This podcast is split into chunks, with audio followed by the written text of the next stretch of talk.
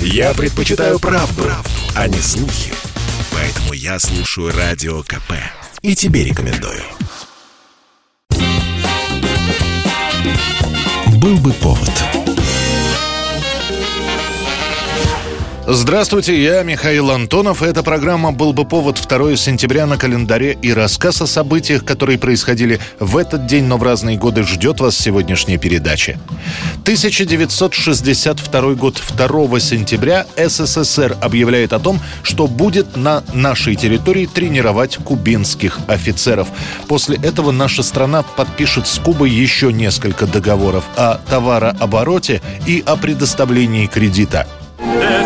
Летит над планетой звеня, Куба, любовь моя. Куба тому моменту находится в экономической блокаде. Американцы разорвали все отношения с новым правительством Кастро. Тот, в свою очередь, национализировал банки и заводы, которые принадлежали в своем большинстве именно американским бизнесменам. Однако оставался вопрос, кому все продавать, тот же табак или сахар. Так как Куба объявила себя социалистической страной, то и обратились они за помощью к Советскому Союзу. Кастро будет приглашен в Москву где и заручится поддержкой СССР. Дружба между кубинским и советским народами. Именно с этого момента в нашу страну начинают приезжать кубинцы для обучения. В военных академиях для них даже будет создана специальная кафедра с испаноязычными преподавателями. Да и от нас на остров Свободы отправится первая группа офицеров, которые станут тренировать новую свободную кубинскую армию уже на местах. 1972 год, 2 сентября. Начинается знаменитая хоккейная серия «Канадские профессионалы против сборной СССР». Встречу решено было провести в преддверии начала нового хоккейного сезона. Переговоры о такой игре шли с самого начала 70-х годов, пока на нейтральной территории в Праге не было подписано соглашение. В нем обговаривались условия проведения суперсерии, регламент матчей и прочее. Правда, если в Чехословакии говорилось о том, что против нашей сборной будут играть любители, то в финальном списке канадцев оказались исключительно профессионалы. Наши для проформы повозмущались, но решили встречу не отменять. Главное достоинство.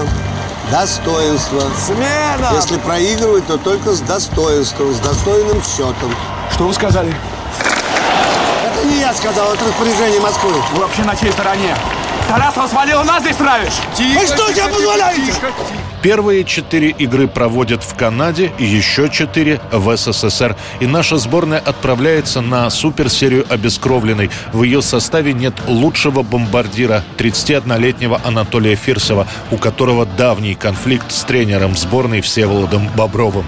В итоге эта серия станет одним из главных спортивных событий 1972 года. И пусть по итогам этих встреч победителями выйдут канадцы, которые выиграют четыре игры против трех побед сборной СССР, СССР и одной ничьи, впечатления остались самые положительные.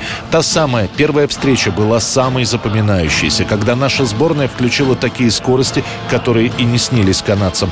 Первый хоккейный матч окажется настоящим потрясением для западных любителей хоккея и праздником для болельщиков СССР. Несмотря на то, что игра шла поздно ночью, ее покажут на следующий день в Советском Союзе в полдень, после повторят вечером. Именно в той самой первой игре на Наши обыгрывают канадцев со счетом 7-3. Алло! Анатолий Владимирович, мы выиграли! Мы выиграли! Ты мне лучше скажи, откуда взялись три шайбы в наших воротах. Существует легенда, что после первого матча суперсерии на следующее утро Валерию Харламову предложили миллион долларов за то, чтобы он перешел в НХЛ. Без Петрова и Михайлова согласиться на переход не могу. В шутку ответит Харламов. 2 сентября 1993 года правительства России и США сообщают о совместном создании орбитальной станции, которая получит свое сегодняшнее название МКС – Международная космическая станция. В 1995 году утвердят эскиз, через год конфигурацию. Подобный проект, правда без участия сначала Советского Союза, предлагал еще в середине 80-х Рейган, но дальше разговоров дело не пошло. Выяснилось, что стоимость орбитальной станции слишком велика, чтобы американцы брались за это в одиночку. США решают вернуться к этому вопросу при президенте России Ельцине. И, заручившись его поддержкой, отстаивают в Конгрессе идею строительства такой станции. В Конгрессе с перевесом в один голос все-таки решают МКС построить. 215 проголосуют против, 216 за. Часть э, рамы там, крепления груза мы использовали. Кстати, использовали два вот таких контейнера из-под э, шашек кислородных. Строить Международную космическую станцию будут почти 10 лет. Строят модули, запускают их. Начнут в ноябре 98-го. Полностью базовую сборку закончат в начале 2000-х. Первым на орбиту российской ракетой «Протон» будет отправлен модуль «Заря». Через две недели шаттл «Эндевр» доставит к нему американский модуль «Юнити» и два стыковочных адаптера. Строительство полной станции потребует более 40 полетов. 1996 год. Спустя пять лет после объявления независимости Украина получает собственную национальную валюту – гривну.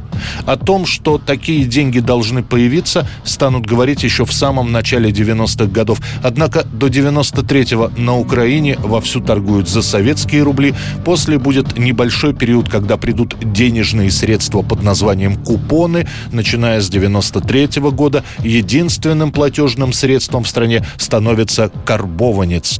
Так называемые купонокарбованцы стали легкой добычей для фальшивомонетчиков. Первые украинские деньги не имели практически никакой защиты. Однако эта денежная единица крайне нестабильна. За три года своего существования карбованец, во-первых, подделывается достаточно активно, во-вторых, обесценивается к доллару США в 880 раз. С 200 карбованцев за 1 доллар до 176 тысяч карбованцев за одну американскую валютную единицу.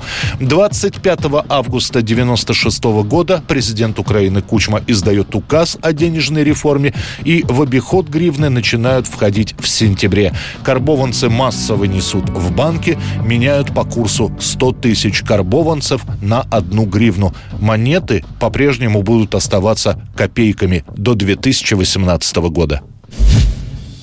2000 год, 2 сентября. Певица Мадонна снова на вершинах хит-парадов. На этот раз за главной песней своего восьмого сольного альбома «Music».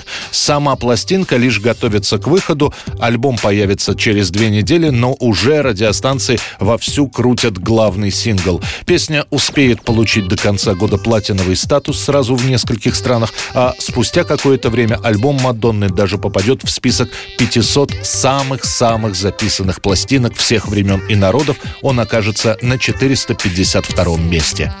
Это была программа «Был бы повод» и рассказ о событиях, которые происходили в этот день, но в разные годы. Очередной выпуск завтра. В студии был Михаил Антонов. До встречи.